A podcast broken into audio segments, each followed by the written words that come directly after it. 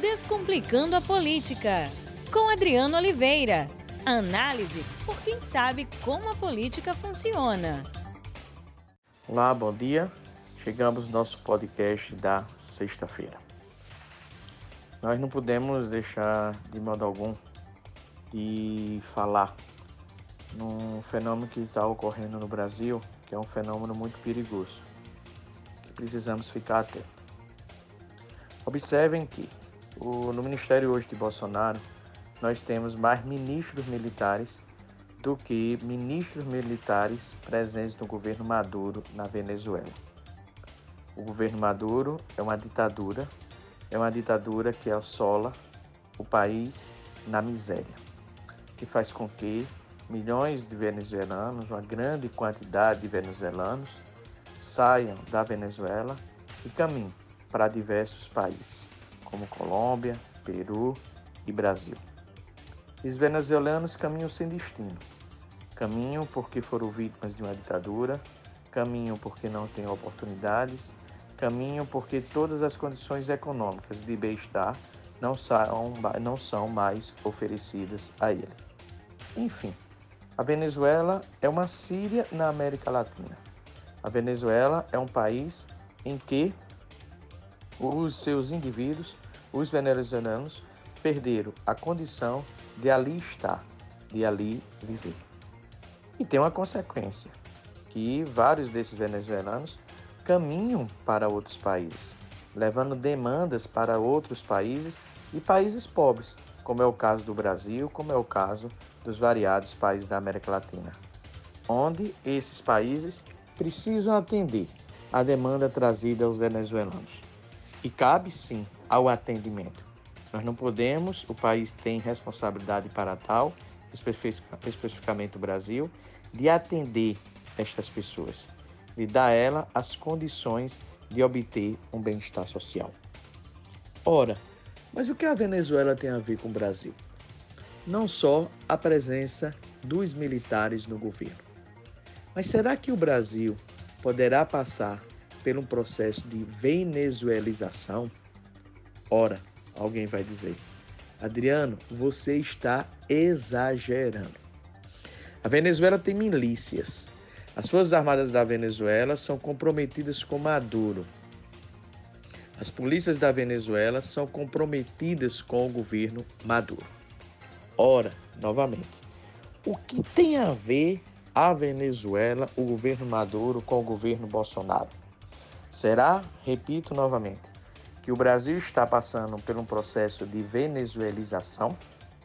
Ora, é estranho porque Bolsonaro confia tanto nos militares. Mas alguém vai dizer: ora, Adriano, Bolsonaro confia tanto nos militares porque ele é um ex-militar. Ele foi da caserna. Ele respeita a hierarquia dos militares. Ele gosta de generais. Ele admira o jeito de ser dos militares. Concordo, é uma hipótese factível. Mas vamos para outra hipótese. Essa hipótese que eu quero que vocês fiquem atentos. Será que Bolsonaro não fica ao lado dos militares com o único e exclusivo objetivo de manter o poder? Essa é minha hipótese. Ele pode manter o poder com os militares numa democracia. Mas se ele desejar manter o poder com os militares, construindo uma ditadura militar no Brasil ou construindo uma ditadura civil no Brasil com apoio dos militares. Pera, Adriano, isso é exagero. Alguém gritou lá no fundo. Será? Como cientista político, como cientista social, preciso fazer previsões. Preciso olhar o futuro a partir do presente. Lembre que eu falei, Bolsonaro tem mais ministros militares do que o governo Maduro. Bolsonaro dialoga com os militares. Bolsonaro fez a reforma da Previdência dos militares sem nenhum radicalismo, como fez a reforma da Previdência dos civis. Isso não significa que a reforma da Previdência não era necessária. Era sim e eu sou a favor assim como a reforma da Previdência dos militares também era necessária. Mas a reforma da Previdência para os militares ela foi uma, uma reforma que beneficiou os militares e possibilitou também a reestruturação da carreira dos militares. Bem, Bolsonaro agradou os militares com a reforma da Previdência, com a reestruturação das carreiras, trouxe os militares para o seu governo e hoje nós temos uma grande quantidade de ministros militares. Portanto, eu pergunto: o que Bolsonaro quer com os militares? Como Bolsonaro irá utilizar os militares no seu governo, na política e nas eleições? O que eu quero dizer para vocês é de que Bolsonaro, ao trazer excessivamente militares para o seu governo, gera desconfiança. Por que o presidente Bolsonaro gera desconfiança? Porque o presidente Bolsonaro não é um liberal. Ele ataca a imprensa, ele ataca as mulheres, ele ataca as, as minorias, ele ataca o Congresso, ele enfrenta os parlamentares, ele enfrenta os governadores. Bolsonaro não tem uma atitude democrática. Existem também diversas denúncias, diversas evidências que mostram que Bolsonaro está já teve um atrelamento com pessoas que se viram às milícias, não só Bolsonaro, como também os seus filhos. Bolsonaro se pronunciou enfaticamente sobre a morte de um líder de uma milícia ocorrida recentemente.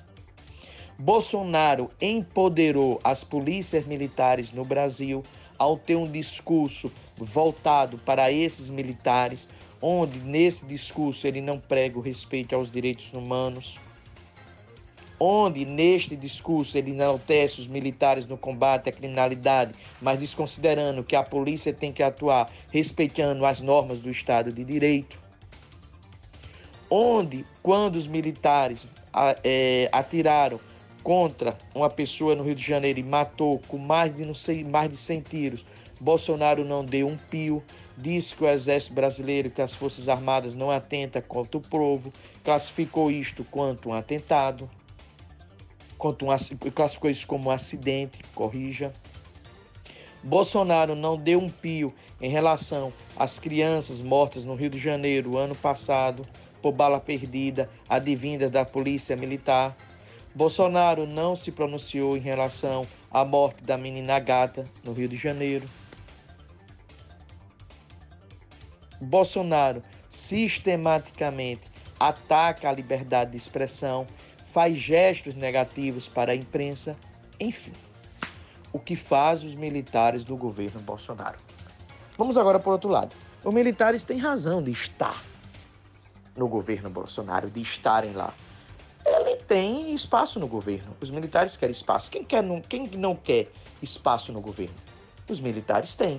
Os militares tiveram as suas carreiras reestruturadas por Bolsonaro, terão aumento salarial, ao contrário de outras categorias de servidores públicos. Mas aí eu venho uma pergunta. Será que Bolsonaro não agrada os militares? Será que Bolsonaro não se cerca de militares Será que Bolsonaro não empodera as polícias militares do Brasil com o objetivo de provocar algum tipo de desestabilização na vida democrática brasileira, no ambiente eleitoral brasileiro, caso ele não tenha chance de ser reeleito em 2022? Essa é minha pergunta básica para você. Qual é a minha hipótese? Simples o processo democrático brasileiro, o processo eh, eleitoral brasileiro de 2022, poderá acontecer de maneira tranquila, onde as regras do Estado de Direito serão respeitadas, onde as regras eleitorais serão respeitadas. Mas se Bolsonaro estiver perdendo a eleição para o PT, será que Bolsonaro usará os militares para dizer o seguinte: ora, pessoal, se o PT voltar ao poder, teremos uma desestabilização social. E diante desse discurso, você vinha a ter de fato uma desestabilização social, uma mexida na mente dos eleitores, onde esses eleitores, com medo do PT, com medo de uma desestabilização social, voltem novamente em Bolsonaro, ou esses eleitores não vão para as ruas com o objetivo de não votar em ninguém? Ou seja, ele crie, com apoio dos militares, uma desestabilização para o processo eleitoral brasileiro? Essa é a minha pergunta que eu faço a vocês. Bom carnaval, bom final de semana e até a próxima sexta, pós-carnaval. E reflitam sobre esse meu questionamento. Forte abraço. Descomplicando a Política, com Adriano Oliveira. Análise por quem sabe como a política funciona.